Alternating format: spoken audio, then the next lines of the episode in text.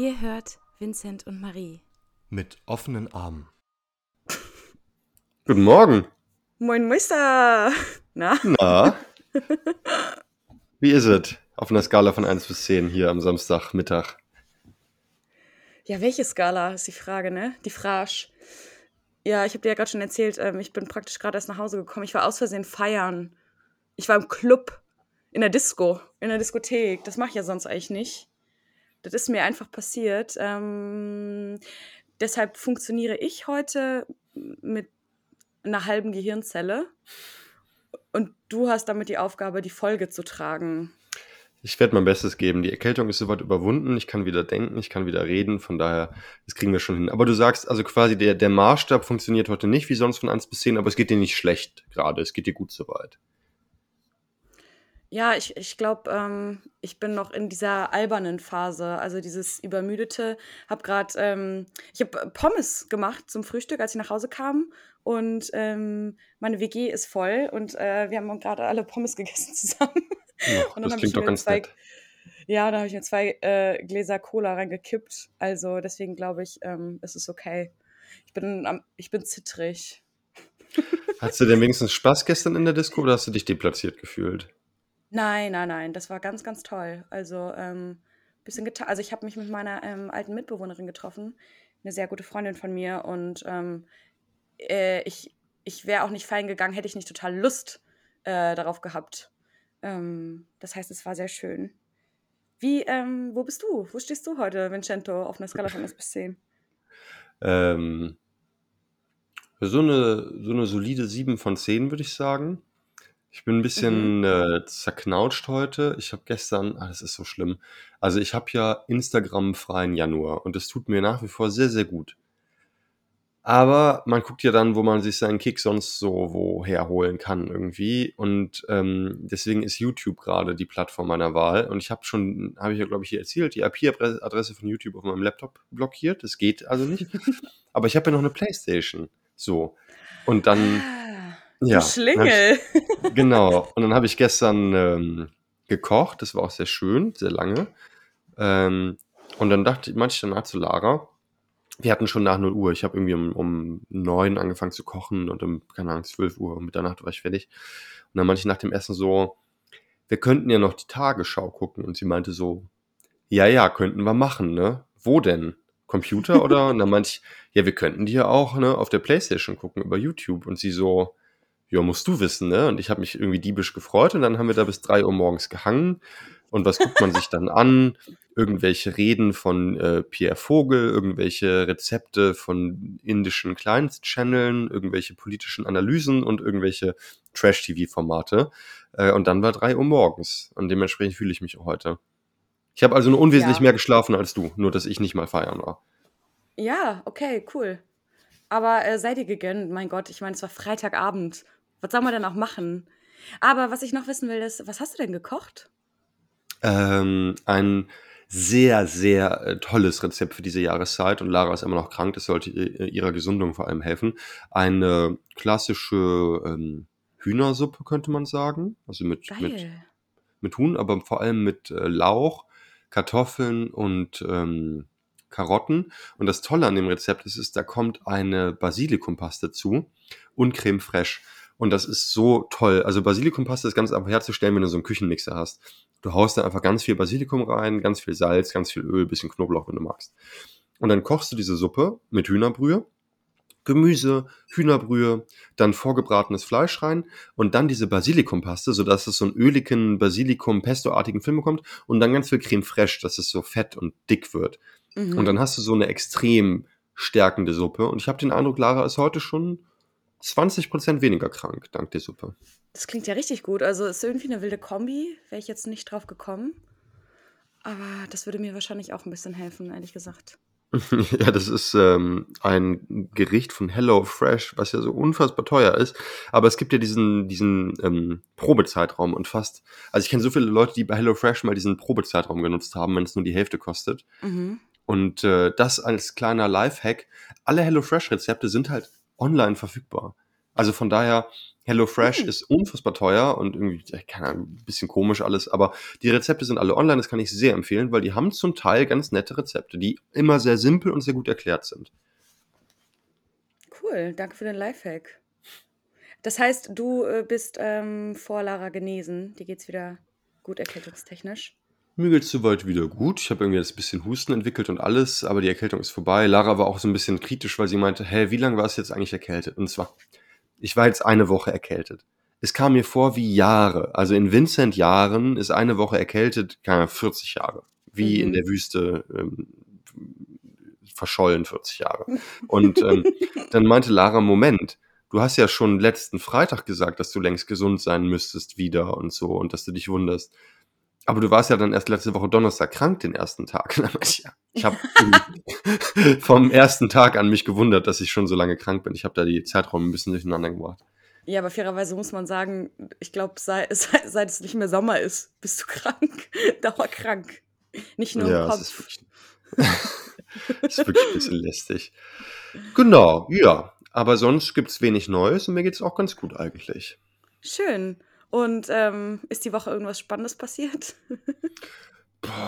Ich habe wieder ähm, die Uni aufgenommen. Das war äh, ganz gut nach den Winterferien. Und ich hatte bei meinem Lieblingsprofessor Seminare, hier Hegel-Professor.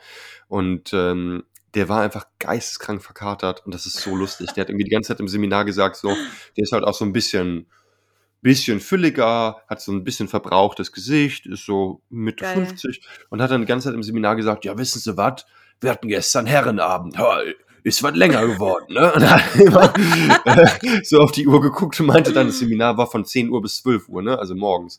Meinte die ganze Zeit, das Seminar geht ja schon ganz schön lange jetzt, brauche ich wieder Sprit eigentlich, ne? also es war, war, es war sehr schön am Donnerstag. Oh Gott, oh, Spirit Animal. Ja. Jetzt gerade. Ansonsten. Da gab es mal eine lustige Irritation. Das, das kann ich nur erzählen, als, als ich noch ungesund gelebt habe. Also, das kennst du vielleicht, dieses Phänomen. Wenn du die Nacht durchgetrunken hast, dann Mhm. ist das gar nicht so sketchy, morgens auch noch ein Glas Sekt oder so zu trinken, wenn du sowieso die ganze Nacht durchgetrunken hast und unterwegs Ja. warst. So. So. Ja. Und ich hatte eine Phase meines Lebens, wo ich halt oft dann nachts unterwegs war und dann habe ich halt die Nacht durchgetrunken, man war halt irgendwie unterwegs und habe ich morgens halt noch so ein Gläschen Wein oder so getrunken, um mich dann, oder halt auch mehr, aber halt, um mich dann in Ruhe hinzulegen. Ne? Und dann habe ich jemanden eine Zeit lang gedatet und diese Person hat sich das dann abgeschaut, obwohl die nicht mal einen Lebensstil hatte und dachte, das wäre wohl okay. Und dann haben wir uns irgendwann getroffen und dann war diese Person einfach morgens Alkohol am Trinken und ich meinte so, bist du völlig wahnsinnig, du kannst doch nicht. Und sie guckt mich so an, diese Person, und meinte halt, Herr, aber du machst das doch auch. Und ich meinte so, nee, es ist eine, ein fundamentaler Unterschied, ob du noch unterwegs bist und morgens Alkohol trinkst oder ob du einfach so morgens Alkohol trinkst. Weil ich finde, noch trinken, also wenn du noch unterwegs bist, morgens trinken, ist jetzt nicht so, also ich, nach meinen Maßstäben von meinem früheren, ich würde sagen, ja, ne, aber halt eben einfach so morgens trinken, also brandgefährlich, das ist ja das Schlimmste, was du Höchst machen kannst. problematisch. Ja, voll. Ja. Also es äh, ballert dann ja auch anders rein, weil wenn du die ganze Nacht getrunken hast, klar, dann ähm, wirst du noch mehr hinüber, aber es fühlt sich für dich zumindest nicht so an. dann ist es Eben. ja eher wie, um funktionieren zu können. Ja, aber es ist gefährlich. Ähm, vor allem, ich so letzte Woche noch gesagt, du, voll lange nicht getrunken. aber alles hat seine Zeit. Ähm, vielleicht passt es ja ein bisschen zu dem Thema, was wir uns heute überlegt haben. Nämlich, wie hast du das genannt? Wenn man relativ wenig macht in seinem Leben, dieses Bedürfnis, ganz viel machen zu wollen und dann vielleicht auch eher was, was ähm, nicht so gut wäre, also was Wildes. Hm. Ja, genau, also ich habe äh, als Thema irgendwie ein bisschen, was mich gerade bedrückt, ist so dieses Gefühl, nur zu existieren. Also weißt du, wie so ein Tier, das im Wald lebt, dass du morgens aufsteht und dann kaust du so ein bisschen an den Beeren oder machst du dann Mittagsschlaf und dann gehst du an den Bach und dann sagst du, hallo Bär, hallo Fuchs und dann gehst du wieder schlafen und so geht das jeden Tag. Also im Sinne von so einem Bilderbuchwald für Kinder, also mir geht's gut, ich führe eine tolle Existenz, aber im Endeffekt habe ich das Gefühl, ich lebe gerade einfach nur. Und ähm, das zieht sich jetzt schon einige Monate hin und es ist, ähm, ich bin mal gespannt, ob es besser wird. In der Vorweihnachtszeit war ich sehr deprimiert, weil Vorweihnachtszeit ist äh, für mich sehr schwierig, für viele Menschen sehr schwierig. Deswegen hatte ich mich dann nicht gewundert, dass ich deprimiert war. Aber irgendwie habe ich gerade das Gefühl, ich, ich dümpel nur so rum und die Lebenszeit ist wirklich begrenzt. Also es ist, ähm, es ist, ist einfach so, die Lebenszeit ist begrenzt. Und genau, dann kommt es, kommt dieser, dieser böse Gedanke, dieser dreckige Gedanke, wenn ich nur wieder ungesünder leben würde, dann wäre ich bestimmt erfüllter. Dann würde es sich bestimmt so und so anfühlen.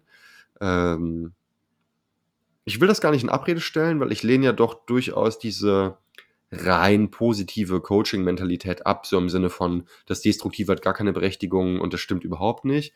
Also klar, wenn man mehr weggeht, erlebt man auch mehr. Das ist einfach, ist einfach so. Aber das ist so das, was mich irgendwie doch seit einigen Monaten jetzt mittlerweile beschäftigt.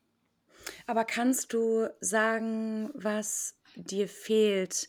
Also dich zu spüren, dich. Also was genau daran fehlt dir? Also ich glaube, was mir vor allem fehlt, ist das Gefühl von Getriebenheit. Und Mhm. da muss ich wahrscheinlich einfach akzeptieren, dass das natürlich auch so eine Pendelbewegung ist und dass ich das mal mehr, mal weniger habe.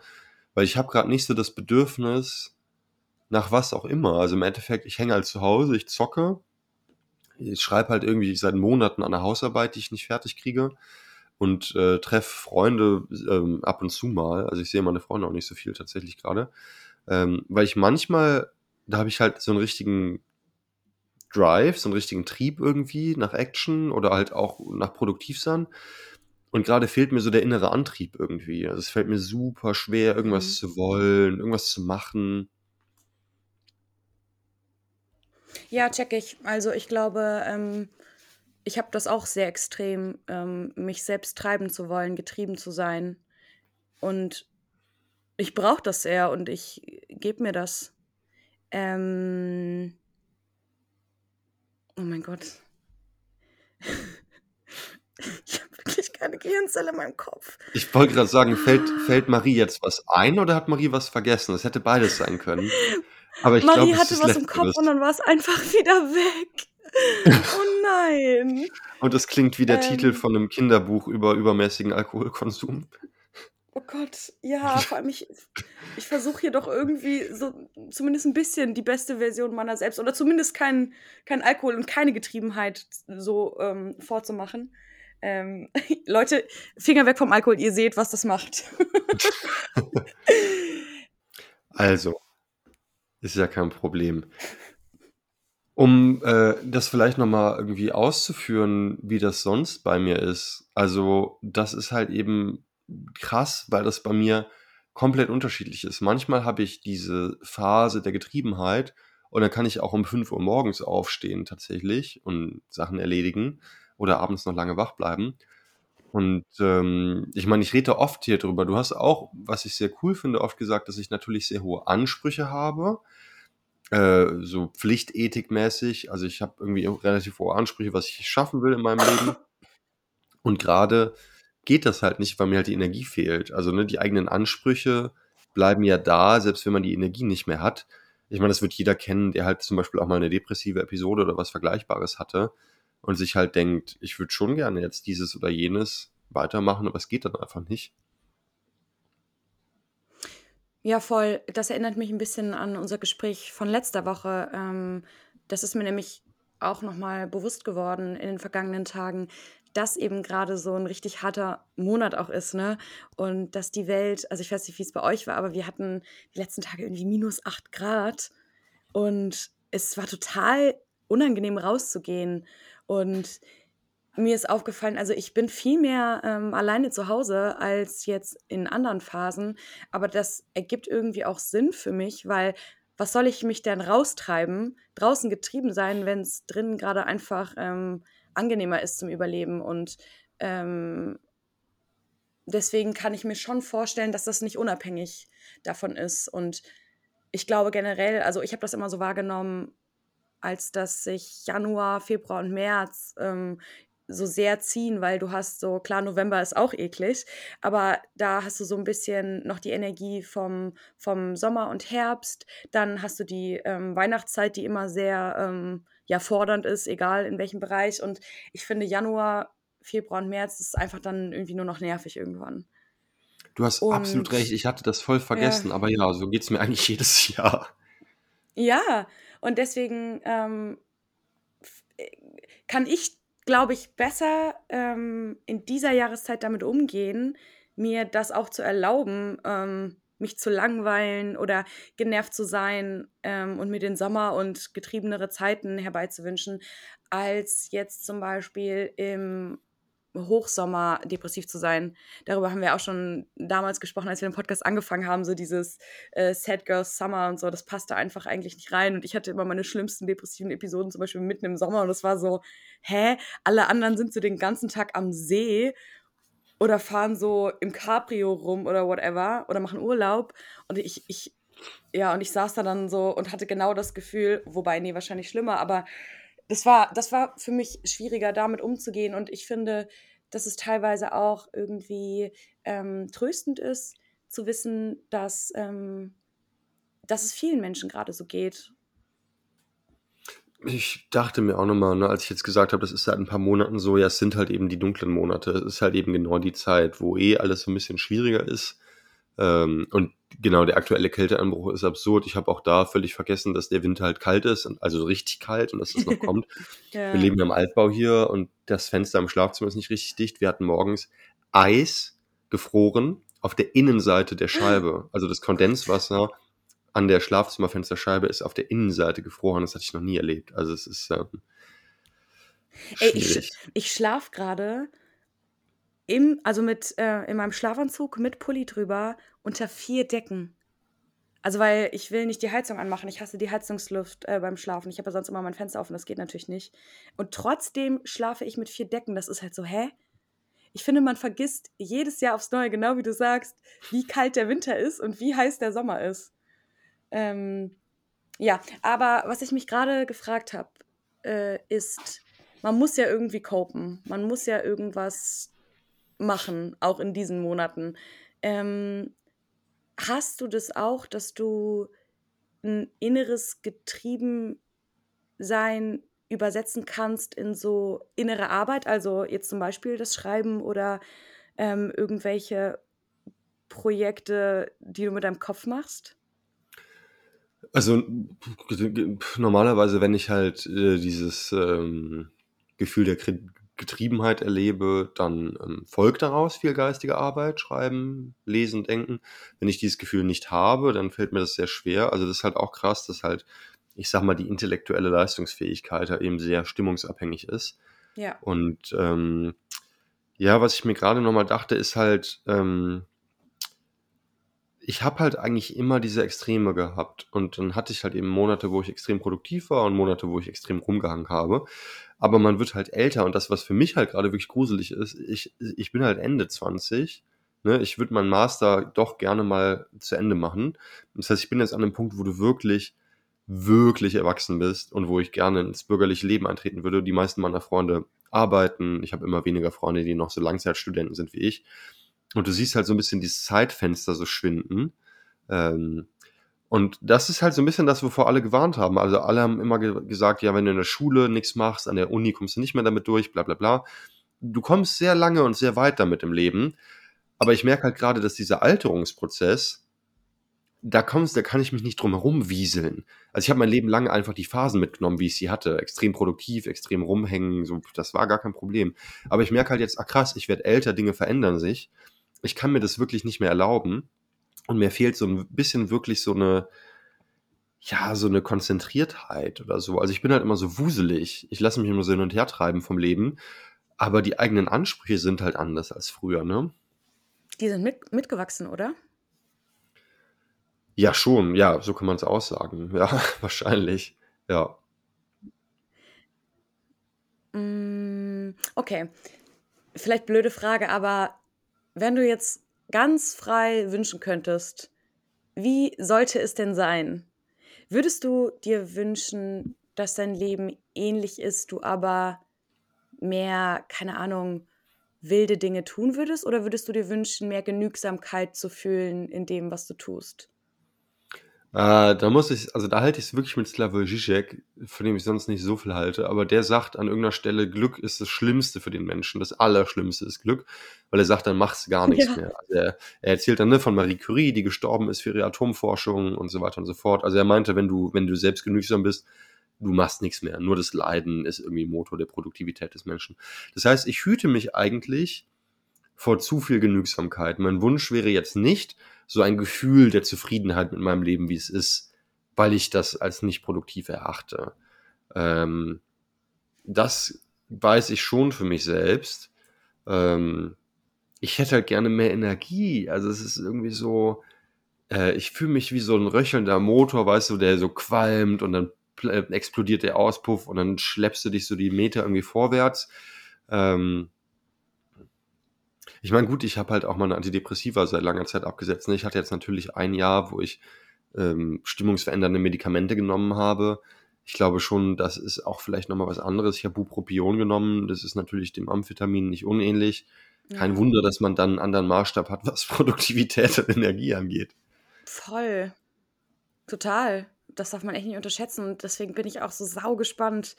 Ähm, also ich hoffe einfach so sehr, dass ich nicht so einen krassen Unterschied merke, weil ich schon sagen kann, dass seitdem ich das synthetische äh, Antidepressivum nehme, also andere Energie habe. Ey, übrigens, da wollte ich noch erzählen, ich, das ist richtig krass. Früher musste ich bei meinem Antidepressivum ähm, 5 Euro zuzahlen. Das ist einfach so, die Zuzahlung 5 Euro ist ja, ist ja okay. Ich weiß nicht, Hm. wie, wie, wie teuer so eine Packung ähm, ist. Ich glaube so 60 Euro oder so für 100 Kapseln. Sehr teuer. also irgendwie so, in, Sehr, sehr teuer. Also ich finde die ich, ich Zuzahlung glaube in auch dem irgendwie Bereich, okay. ja. Ja.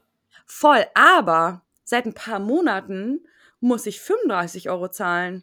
Äh, 35? ja, ja, weil Okay. ähm, die Apothekerin hat mir, hat mir erzählt, dass irgendwie die Preise angehoben wurden, wie bei allem, und dass die Krankenkasse sagt, nö, nö, wir müssen auch die Zuzahlung ähm, anpassen. Ey, und dann habe ich mir Krass. vorgestern, keine Ahnung, ich brauchte noch so zwei Packungen von meinem Antidepressivum, weil ich ähm, ja jetzt auch bald in Neapel bin und so. Ich bin dann ja einfach, also ich bin dann wahrscheinlich erst wieder im April beim Psychiater und eigentlich bin ich dann ja auch schon runter im besten Fall.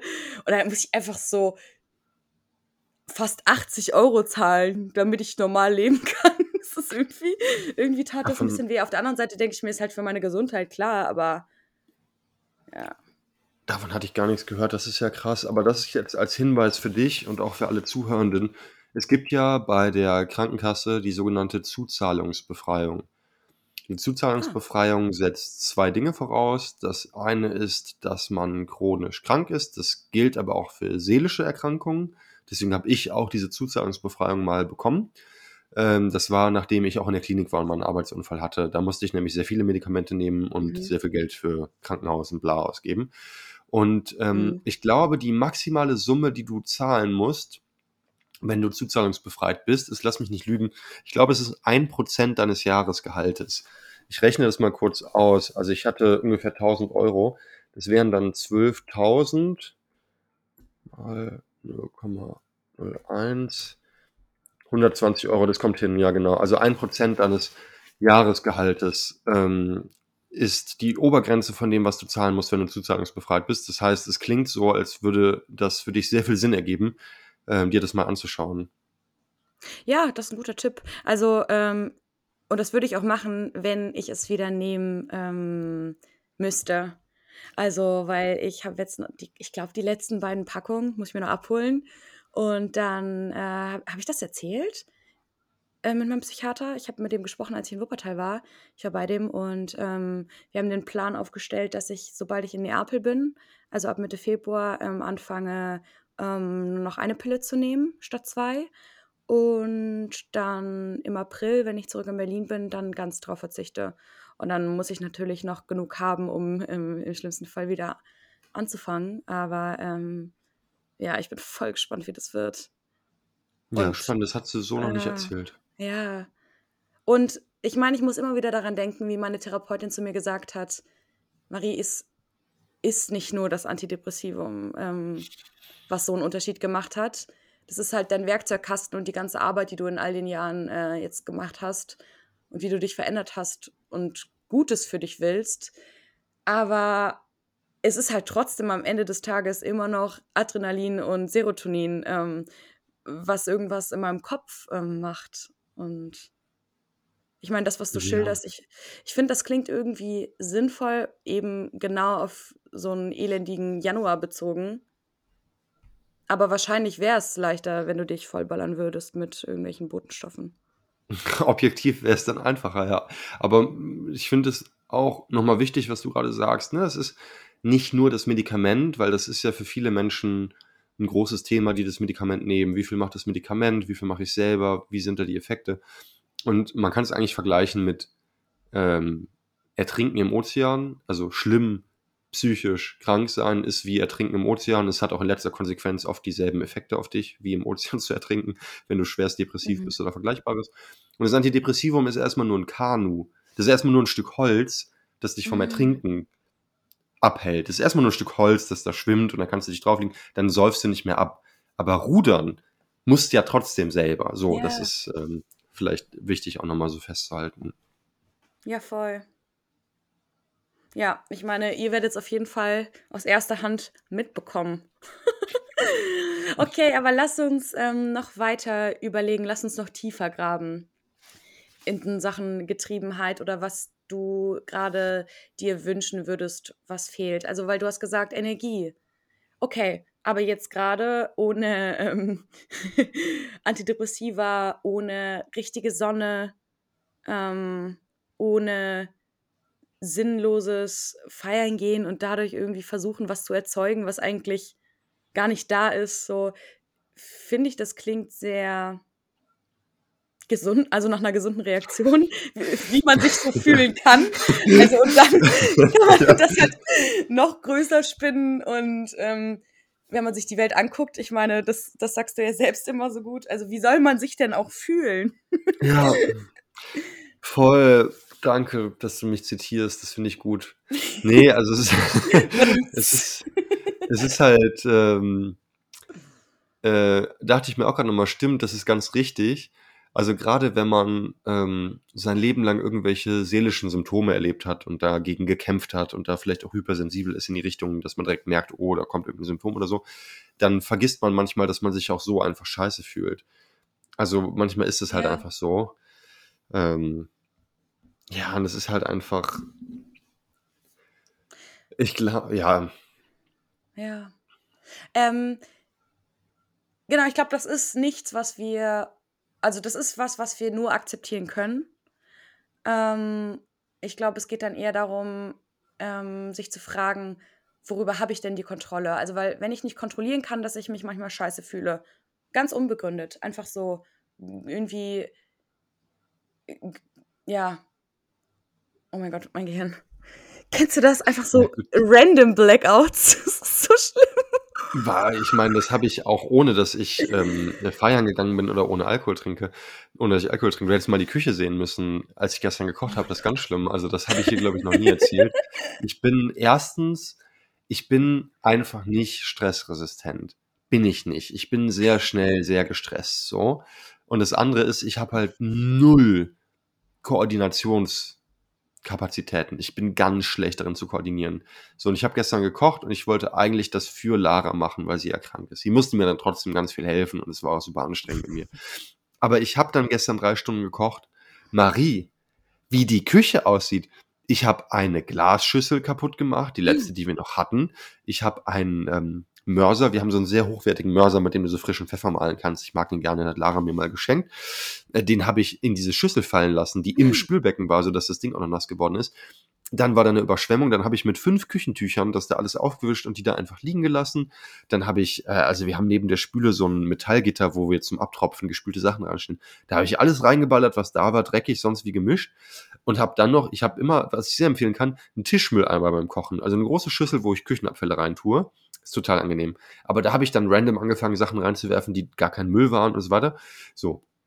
Und ich habe, das gehört dann nämlich auch dazu, ich habe zwei Riesentöpfe gekocht. Also ich habe gestern 16 Kartoffeln, fast zweieinhalb Kilo Hühnchenbrust, acht Karotten, acht Stangen Lauch, 1,2 Kilo Creme fraiche und vier Liter Brühe verkocht in so zwei riesigen Töpfen, weil ähm, das war, auch, das war sehr liebenswürdig, weil ich habe zu Lara gesagt, ey, ich koche immer so viel und es bleibt nie länger als zwei Tage was übrig, egal wie viel ich koche. Und mein Anspruch war jetzt mal so viel zu kochen, dass mir und Lara meinte dann ja, aber so, sie meinte dann, wenn es ist, ich, ich musste das jetzt sagen, wenn du sowas Leckeres kochst, dann isst du davon zweimal zu Abend, du gehst nachts an den Kühlschrank, wenn du nachts wach wirst, dann gehst du nachts raus und du frühstückst das morgens. Du ernährst dich ausschließlich Ey, von dem gekochten.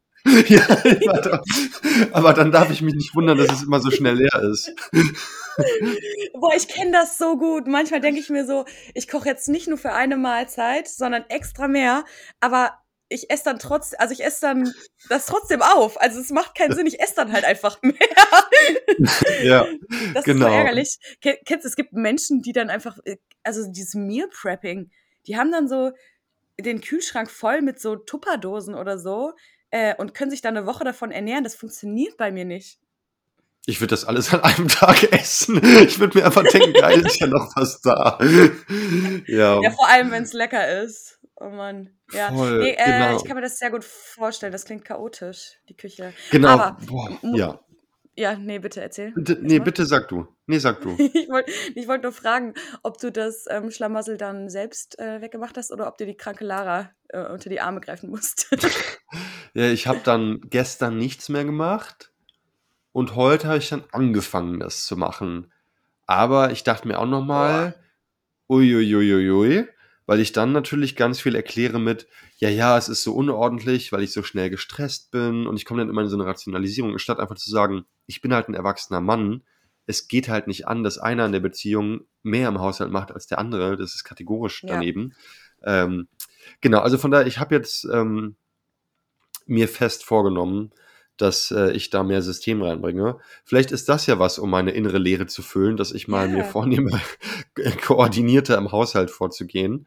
Weil ich habe dann auch, ah, die kaputte Glasschüssel habe ich dann in den Restmüll getan. Ich meine, das wird jeder kennen, der sich auch verpeilt fühlt oder der sich immer wieder in so verzettelten Situationen wiederfindet.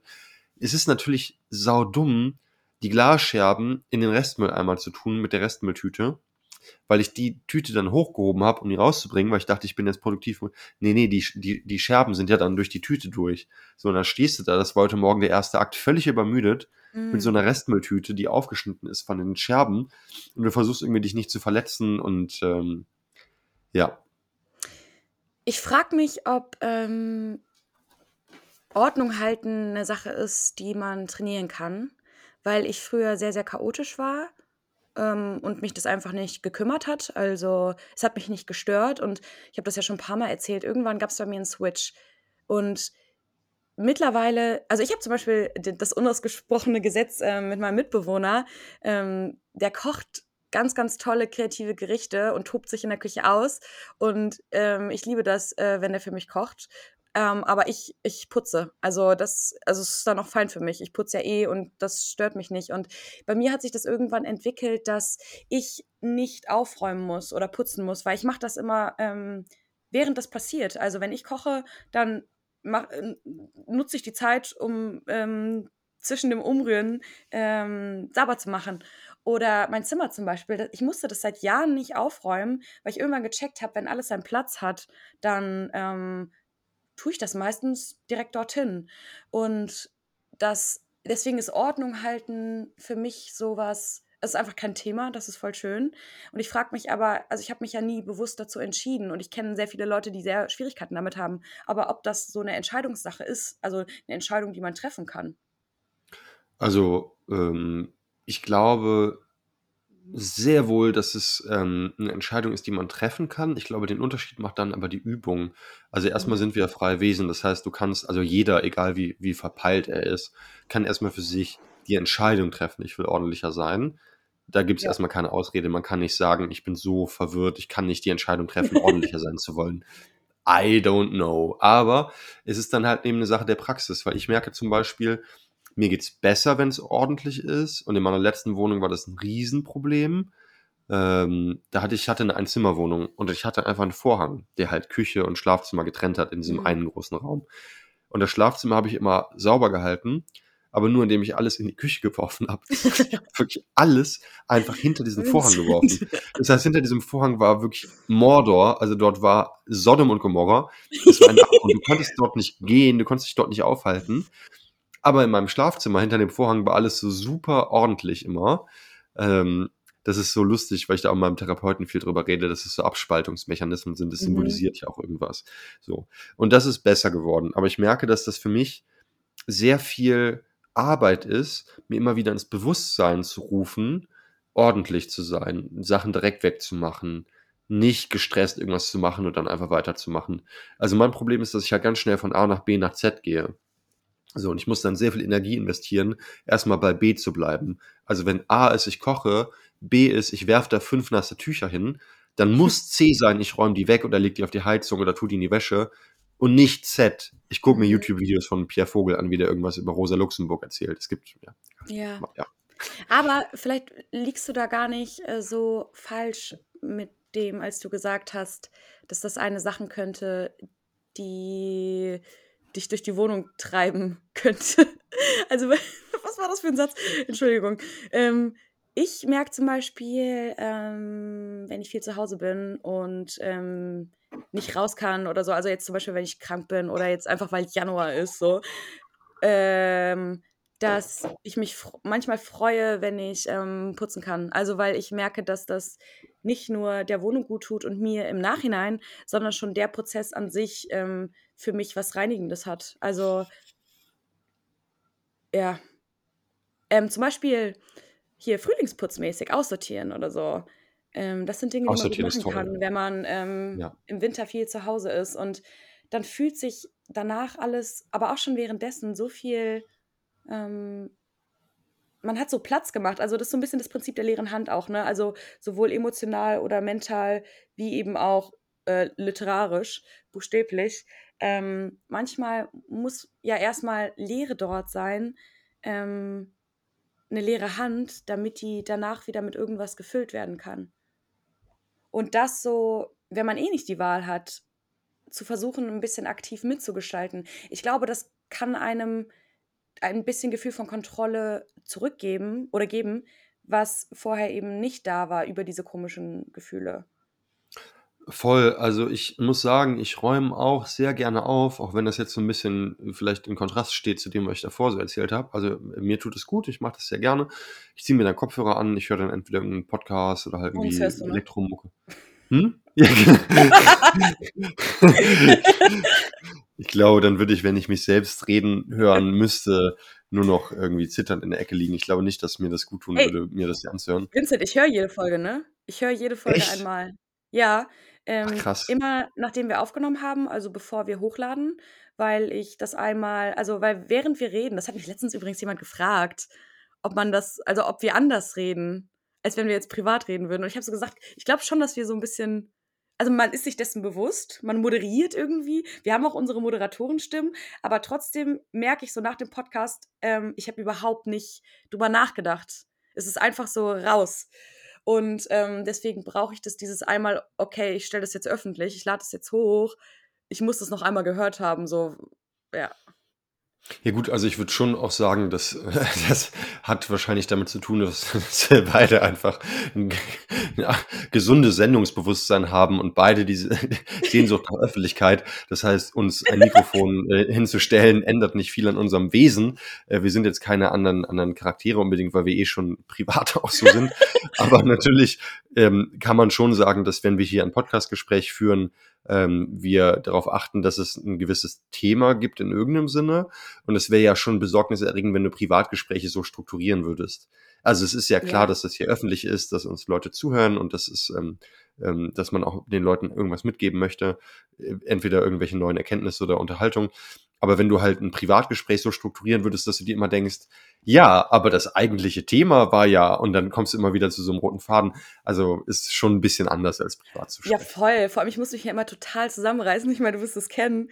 Ich, äh, wir teilen ja äh, auf bestimmte Bereiche bezogen einiges, aber ich muss mich so zusammenreißen, nicht die wirklich spannenden Dinge zu erzählen.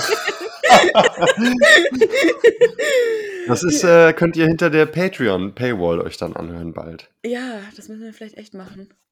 Ähm, ja, boah, das war jetzt ein wilder Exkurs auch schon wieder. Ähm, du hast erzählt, dass dir Aufräumen eigentlich auch Freude bringt. Genau, das Problem ist nur, und das ist so eine ganz seltsame kognitive Barriere, die ich habe, das würde mich sehr interessieren. Schreibt uns das mal, wenn euch das ähnlich geht, weil ich verstehe es einfach nicht. Und vielleicht bin ich damit nicht alleine, vielleicht bin ich aber auch einfach ein Honk, das kann ja immer gut sein. Ähm, und zwar, wenn ich, Danke. Wenn ich äh, mir vornehme, aufzuräumen, dann kann ich danach nichts anderes mehr machen. Das ist völlig irre. Also, weil ich kann immer nur eine Sache planen. Das heißt, gerade ist mein Thema, ich muss diese Seminararbeit zu Ende machen. Ich muss diese Seminararbeit fertig. Das quält mich die ganze Zeit. Mhm. So. Wenn ich jetzt sage, ich räume auf, werde ich danach nicht mehr in der Seminararbeit arbeiten. Ich weiß zu 100%, dass das nicht eintreten wird. Ich kann nicht sagen, ich räume jetzt auf und danach arbeite ich an der Seminararbeit oder mache produktive Tätigkeit B oder whatever. Das funktioniert schlichtweg nicht für mich. Ich kann immer nur eine einzige Sache planen. Und das ist ganz weird und deswegen räume ich oft nicht auf, was überhaupt nicht gut ist. Und ich meine, vielleicht bilde ich mir das auch nur ein, man kann sich sowas auch einreden, das ist klar. Aber wenn ich jetzt gleich, sagen wir, ich habe jetzt durch das Gespräch mit dir mir gedacht, ich könnte ja wirklich mal aufräumen jetzt so. Ist ja nun gut. Dann ziehe ich mir Kopfhörer an und dann komme ich in so einen Taumel der Sinneswahrnehmungen, dass ich dann räume und ich bin dann durch die ganze Wohnung gescheucht. Ich gehe nach da und nach da und nach da und dann denke ich so viele Sachen. Danach mache ich nichts mehr. Ich werde danach zur Belohnung dann Playstation zocken oder keine Ahnung den Rest des Tages. Aber auf jeden Fall kriege ich es nicht hin, eine Sache zu planen und noch für danach eine Sache zu planen oder auch danach noch wirklich was zu machen. Aber womit hat das zu tun, dass du so, also mit deiner Tagesstruktur, dass du einfach praktisch nur eine große Aufgabe am Tag erträgst? Ähm, oder wo ist der Ursprung des Problems? Boah, ich glaube, also zum einen ist es halt gut. Vielleicht bin ich einfach nicht so belastbar. Also vielleicht gibt es Leute, die einfach mehr Energie haben, mehr Sachen hintereinander zu machen. Das glaube ich aber noch nicht mal. Das Hauptproblem ist bei mir die kognitive Zerfaserung. Also es zerfranst sich alles so. Ich bin dann so unkonzentriert. Das heißt, ich kann nicht A und B und C planen Mhm. und dann anfangen A zu machen und dann komme ich wirklich noch zu B. Also ich komme quasi nie zu B, egal wie weit ich plane. Mhm. Ich kann immer nur A machen. Und deswegen mache ich immer nur, ist wie beim Zahnarzt, ich kann immer nur A machen. Weißt du, was ich gerade denke? Irgendwie ist das, was du gerade hast, Zeit. Und wenn du jeden Tag A machst und nur A, dann sollte das doch eigentlich fein sein, oder? So kannst du dich von Tag zu Tag und A zu A hangeln. ja, aber Ähm, das ist das Problem. Ja.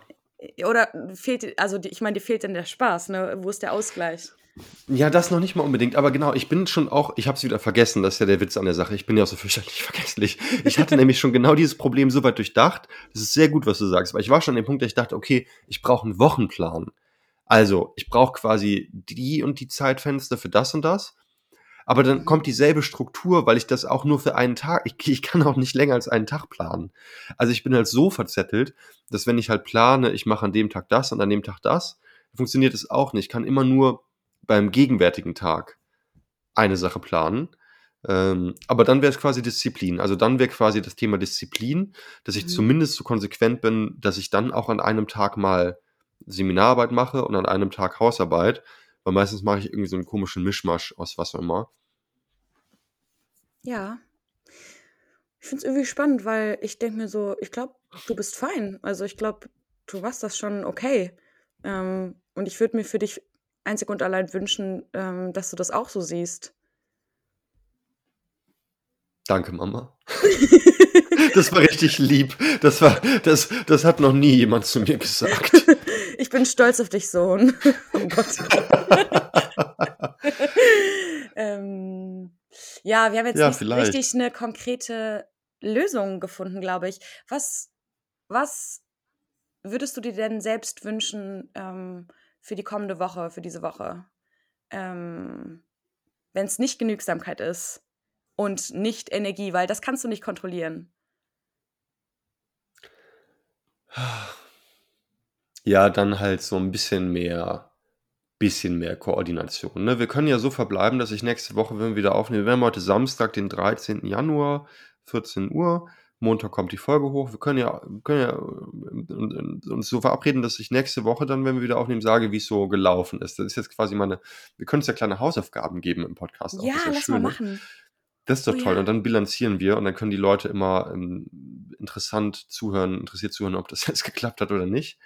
Ähm, also meine Aufgabe für diese Woche ist jetzt mehr Koordination äh, und nächste Woche berichten, wie es so gelaufen ist. Du meinst jetzt äh, in deiner Alltagsgestaltung? Ja, dass ich zumindest sage, wenn, wenn ich sage, ich kann jeden Tag zumindest eine Sache angehen, Mhm. dass ich zumindest darauf achte, mit wechselnden Tagen wechselnde Themen anzugehen, sodass die Gesamtbilanz ein bisschen zufriedenstellender ist. Okay, nice. Ich finde das eigentlich ist das eine ganz coole Idee generell, dass äh, wir nicht nur unsere Learnings teilen, sondern uns vielleicht eine Hausaufgabe geben. Und dann können ja auch alle Zuhörenden mal drüber nachdenken, was, ähm, ob sie, ob sie die Hausaufgabe ähm, auch machen. Richtiges Ähm, Bootcamp hier. Aber, aber du musst mir auch noch eine geben. Ich möchte auch eine. Ja, ich habe mir die Aufgabe ja gerade quasi selber gegeben. Also, Ja. Muss ich mir auch selber eine geben. Oder was? ja, du kannst, Okay. äh, für, was ist mit, ähm, ja, hast du irgendein Problem, an dem du gerade arbeitest? Auf die Schnelle fällt dir irgendwas ein? Ja. Äh, dass ich mich nicht ärgern lasse. Okay. Kann ich, kann ich vielleicht äh, nächste Woche, ähm, wenn es nicht mehr so aktiv ist, mehr drüber erzählen. Aber Okay. ja. Ja, dann ähm, führ doch mal, dann führ doch mal Ärgertagebuch. Dann schreib doch die Woche über mal auf, was dich ärgert und warum und wie, ob du es geschafft hast, dich äh, darüber zu stellen oder ob du dich hast ärgern lassen. Ja. Ja. Lass da gerne So ein nächste Woche drüber quatschen. Finde ich gut. Ja, das klingt sehr spannend. Das ist ja voll der Cliffhanger jetzt. Aufregend. Okay. Uh, ja. ja, So. äh, das ist doch schön. Sollen es so dann. wir, So, ja, so können, wir's, so können wir gehen. so, so können wir gehen. Gut. Dann, Leute, liebe es- Zuhörende. Ich, ich bitte vielmals um Verzeihung. Wirklich, das war jetzt, also es war gar keine Ich, Höchstleistung von mir. Ich glaube, wir hatten verpeiltere Folgen. Ich bin heute auch ein bisschen neben der Spur, von daher. Wir berichten nächste Woche, wie unsere Hausaufgabe so äh, gelaufen ist. Ihr könnt uns gerne schreiben, ähm, ob ihr das kennt mit dem, was ich beschrieben habe, mit diesem äh, Zerfranzsein kognitiv. Und äh, dann sprechen wir nächste Woche über das Thema Ärger. So machen wir es. Schön. War's. Ja, schön war's gewesen. Dann gute Woche dir, Marie. Gute Woche euch Zuhörenden. Ich bin gespannt auf nächste Folge. Adieu. Ciao, ciao. Abschließend möchten wir uns bedanken bei Lara Valentina für das Foto, bei Simon Slommer für den Jingle und bei euch fürs Zuhören. Bis zur nächsten Folge.